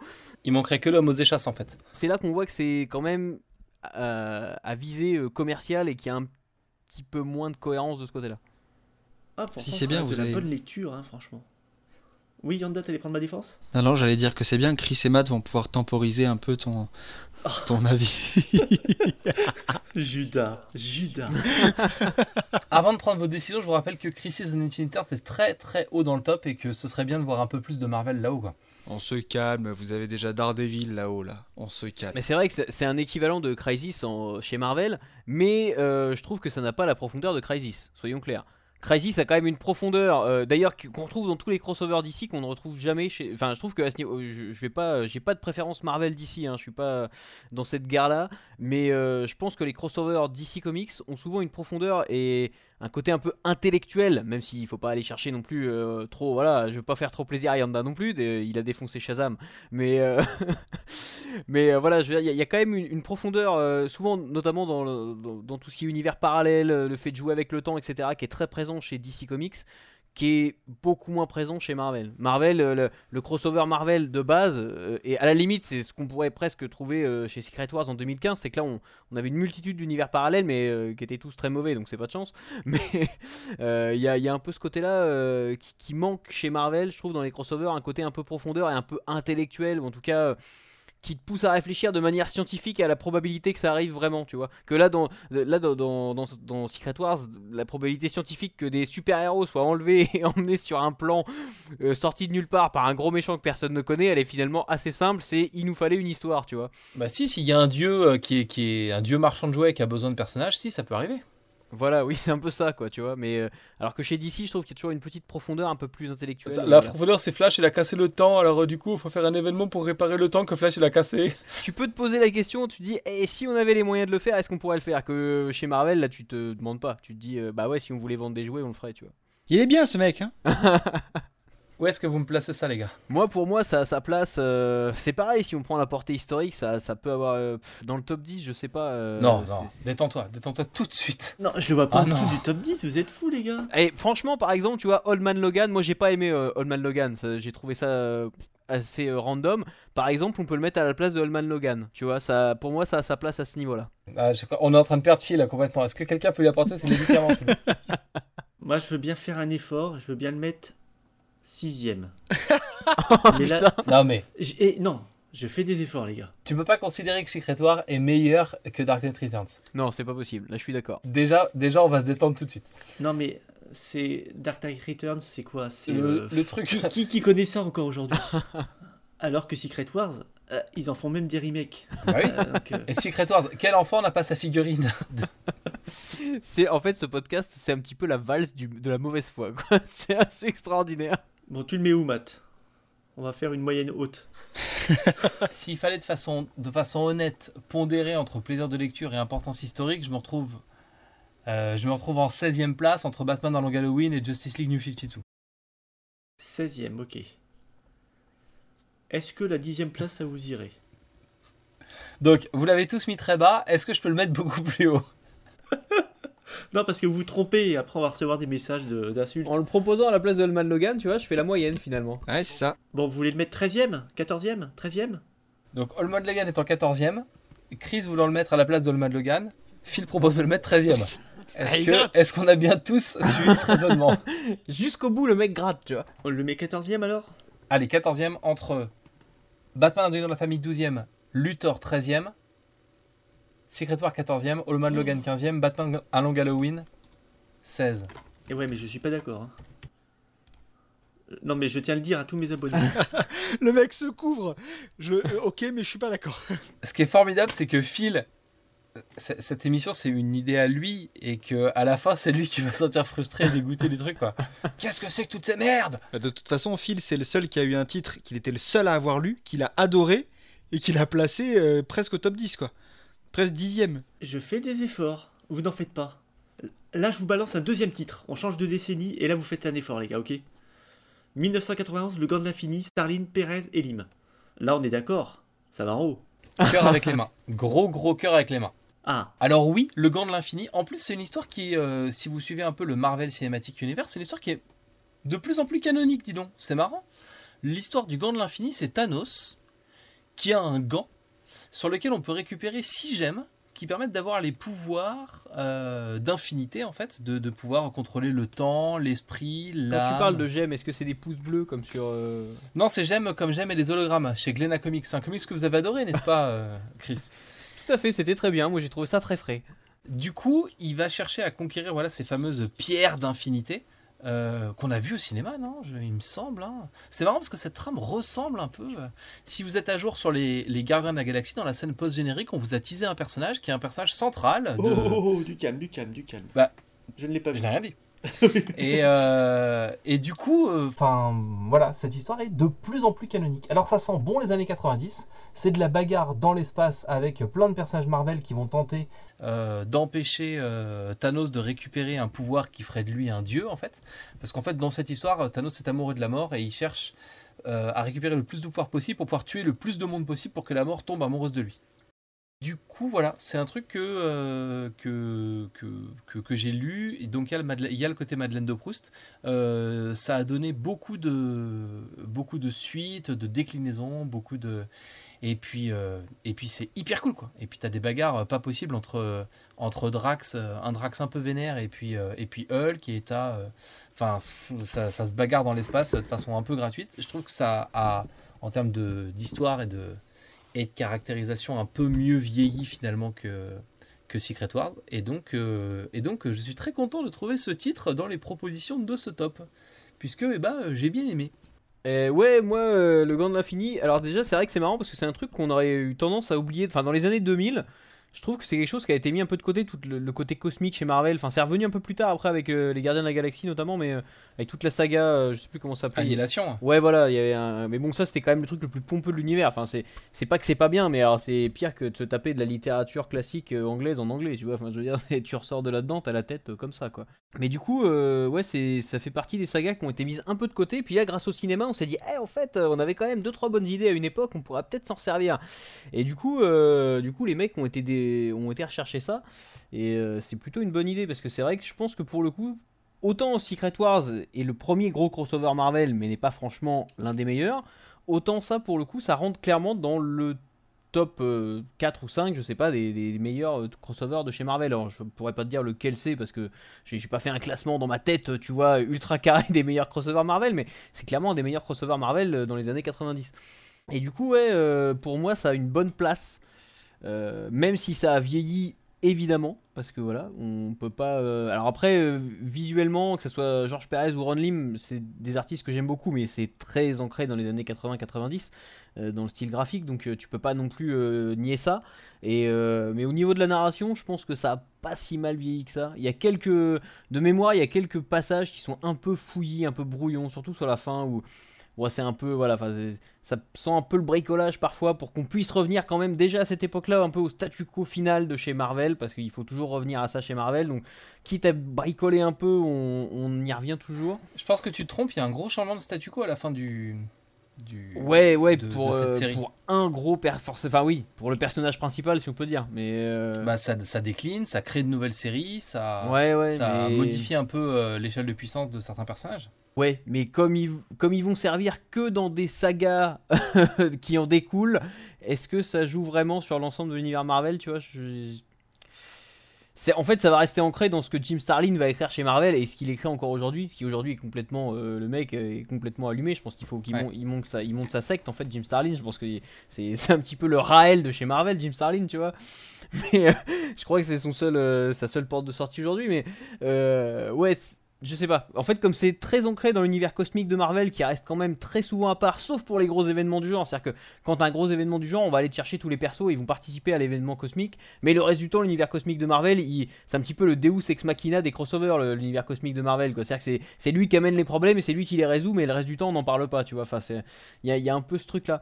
Donc, euh, du coup, euh, ouais, Enfin bon bref ça après c'est un point de détail, euh, un point de détail de l'histoire. Super référence, bravo. je suis désolé, c'est je sais pas, ça m'est venu comme ça. Euh, enfin bon, bref, voilà. Euh, ça a quand même une bonne place. Après, où est-ce que je mettrais ça? Pour moi, c'est quand même moins profond que Crisis. Je vais faire plaisir à Yanda. Mais par exemple, c'est plus marquant que Wonder Woman par George Perez si on veut le placer assez haut dans le classement. Donc ça serait par exemple derrière The Dark Knight Returns, parce que je préfère quand même The Dark Knight Returns. C'est mieux que Kingdom Come donc. Ah non, c'est moins bien que Kingdom Come. Après, Kingdom Come se lit quand tu as déjà des références peut-être un peu plus et que tu connais le contexte, alors que ça, par exemple, pour le lire, t'as pas besoin de contexte. Enfin, tu peux être un jeune lecteur et tomber là-dessus, t'arriveras à peu près à jongler avec, enfin, je pense parce que ça a été écrit à une époque où, euh, ouais, où tu pouvais encore jongler sans avoir forcément tout le background euh, énorme. Oui, tu pouvais rentrer dans une série. Euh, ouais, voilà. T'as pas besoin d'avoir un gros background pour le lire, ça, tu vois. C'est justement, c'est à la limite, c'est une porte d'entrée. Bah, surtout, dès qu'un personnage rentrait sur une page, t'avais quelqu'un qui disait Oh mon dieu, mais c'est Hulk, le Docteur Banner qui se transforme en monstre vert quand il s'énerve. c'est ça, exactement. Donc c'était un peu plus facile de rentrer dans une série. C'est exactement ça, ouais. je le mettrais plus bas, je le mettrais 12ème entre Earth 6 et Batman Un deuil dans la famille. Je suis désolé, Philou. Hein. Bah, euh, oui, oui, je, vais essayer de vous convaincre parce que c'est quand même, euh, c'est quand même épique. Pendant que tu parles, je note quand même le truc 12e place du top parce que ça bougera pas. vous êtes tous les deux d'accord pour 12e Bah, euh, j'ai l'impression qu'il y a une sorte de ce qu'on appellera un consensus. Ah, et pourtant, c'est très bon. C'est en gros, c'est Crisis mais en cool, tout simplement. C'est Crisis. Crisis, c'est pour les bobos. Et, euh, et, et, le Gant de c'est pour, euh, c'est pour les vrais, tu vois. Ouais, c'est pour, les, ça, punk. En fait, je dirais que c'est, ouais, c'est, vrai, c'est Crisis, mais pour un public plus con. Le, le, le Crisis Bud Spencer. Euh, disons que c'est Crisis pour un public qui a effectivement moins. Non, mais on en parlait du background, et c'est ça en fait. C'est Crisis, faut quand même avoir le background un peu DC Comics, la façon dont il joue avec les univers depuis le début avec les univers parallèles. Enfin, je veux dire, euh, Flash, euh, Barry Allen, c'est dès le début jouer avec les univers parallèles, à peu de choses près, quoi. Que chez Marvel, c'est quelque chose qui est moins ancré, et du coup, il y a moins de prise de tête, il y, a moins de- y a moins de tout ça. Donc, effectivement, c'est Crisis version abordable pour un lecteur néophyte, on va dire. Bon, on va le mettre en douzième? Il est pas bien là. Je crois que Phil fait un petit peu de tachycardie.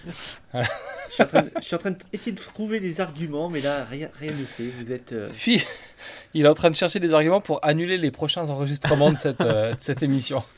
Il va faire un putsch, il va placer directement ce titre en première place et quitter la conversation. Mais vous êtes dur quand même, vous êtes dur. Bon, il me reste un troisième titre pour me refaire là, les gars. Tapis vert. On change de décennie. On est en 2006, c'est Civil War de Mark Millar et Steve McNiven. Là, on est d'accord, c'est du lourd. Mais Il l'annonce, tu sais, pour essayer de te convaincre. On est un petit peu qu'il essaye de nous vendre un aspirateur au rayon des supermarchés, tu On vois. sent la suggestion. Bon, Civil War, l'histoire, le pitch, hein, pour ceux qui n'ont pas la couleur, euh, c'est qu'une équipe euh, assez secondaire de super-héros de l'univers Marvel euh, faisait des interventions, un peu de voisinage et tout machin, et a eu la bonne idée de se faire connaître en faisant ces interventions dans une émission de télé-réalité. Et, leur raid sur ce qu'on appellera la maison de méchants tourne mal, puisque un des méchants se fait sauter dans un quartier résidentiel ça passe en direct à la télé, ou presque. Euh, Il y a des morts, il y a des blessés, tout ça. Et donc le gouvernement décide qu'il y en a assez des super-héros qui, qui font les malins dans leur coin et que donc maintenant il va falloir euh, euh, référencer ces super-héros, leur, leur donner une formation et en faire des fonctionnaires d'État, des serviteurs de, de la justice, mais fonctionnaires. Et donc deux camps vont se former, ceux qui sont d'accord pour, pour tomber le masque et pour euh, devenir euh, des fonctionnaires d'État, et euh, ceux qui ne sont pas d'accord et qui, qui pensent qu'il faut garder son anonymat et sa liberté. Et donc voilà, ça, va- les deux camps vont se former et les deux camps vont se bagarrer.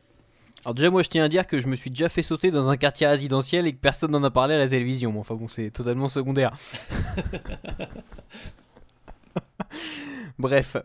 Euh, ouais, alors le, pitch euh, de Civil War et l'idée de base euh, est largement meilleur, par exemple, que, Infinity Gauntlet, dans le sens où, ça c'est plus actuel. Et que je pense que si tu as les bases de l'univers Marvel, par exemple avec le cinéma aujourd'hui, tu vas plus kiffer lire Civil War que de lire Infinity Gauntlet. Ce qui sera peut-être moins vrai une fois que tous les films Marvel seront sortis où tu retrouveras des trucs, tu vois, que tu as vu au cinéma. Mais pour l'instant. Du coup, l'opposition entre ces deux camps-là, elle est quand même très intéressante parce qu'elle renvoie en plus à plein de questions plus sociales et plus réelles en fait qu'on peut voir à travers. Donc du coup, il y a, y a un vrai intérêt dans Civil War. Après, je vais te dire franchement que moi à cette époque-là, je lisais beaucoup moins de comics parce que j'avais moins le temps, j'étais étudiant, machin, tout ça, et j'étais pas forcément dans le. J'étais étudiant, j'avais moins de temps. Le paradoxe quand même assez étonnant, mais. Donc du coup, je lisais moins de comics à l'époque, et Civil War fait partie des gros crossovers qui m'ont un peu dégoûté à une époque parce que tu fallait. euh, à l'époque, il y avait beaucoup de kiosques encore, la, la librairie n'avait pas autant explosé qu'aujourd'hui, enfin je trouve. Et donc ça voulait dire que si vous voulez lire tout le crossover, t'avais pas d'édition compilée, tu vois, où t'avais euh, les gros... Enfin, euh, comme t'as eu après d'ailleurs Civil War, où t'as 7 ou 8 volumes, alors qu'en fait avec un ou deux volumes, t'as déjà l'histoire complète, mais bon, bref, peu importe. Et, euh, et du coup, fallait suivre un peu toutes les séries entre les, les Marvel Heroes, Marvel Heroes hors série et machin chez Panini, où t'avais 30 000 hors série dans tous les sens. Et euh, ça, ça me dégoûtait un peu. Et du coup, à l'époque, je suis complètement passé à côté de Civil War. Je en fait, euh, je lisais entre les gros crossovers. Et au moment des gros crossovers, j'ai arrêté de lire parce que ça me saoulait. En fait. C'était un peu ça. Et, euh, et je l'ai relu finalement qu'il y a très peu de temps. Parce qu'un un gars que j'ai croisé, tu veux une petite anecdote spéciale pour ce podcast? Un jour à Saint-Lazare, je vais acheter des comics en attendant mon train. Et le gars euh, me dit Hey, il faut, lire Civil War, c'est très bien. Et moi je lui dis Bah ouais, bah, je, je l'ai pas encore lu, mais euh, c'est vrai que c'est parti. En fait, le, gars connaissait euh, Comics Rise et voilà, c'était marrant d'être reconnu comme ça par le vendeur de journaux de Saint-Lazare. Voilà, c'était l'anecdote. Donc j'ai lu Civil War à cause du vendeur de journaux de Saint-Lazare. S'il se reconnaît, et bien écoute, il pourra se con. Voilà, si tu te reconnais, toi, le vendeur de journaux de Saint-Lazare, euh, mets un pouce bleu sous, cette vidéo. Euh, donc voilà, et, et suite à ça, j'ai lu Civil War. Et euh, ouais, c'est vrai que je me suis dit, bah ouais, en fait, j'aurais su, je l'aurais lu parce que c'était euh, peut-être le dernier vrai bon crossover chez Marvel. Donc pour moi, ça a une assez bonne place dans le classement, mais je ne sais pas te dire laquelle. Mais euh, euh, pour moi, par exemple, c'est plus intéressant que la mort de Gwen Stacy. Mais c'est moins marquant que Killing Joke. Donc tu serais, tu le mettrais dixième du top, Voilà, puisque Killing Joke est, ne- Killing Joke est 9 et Gwen Stacy dixième.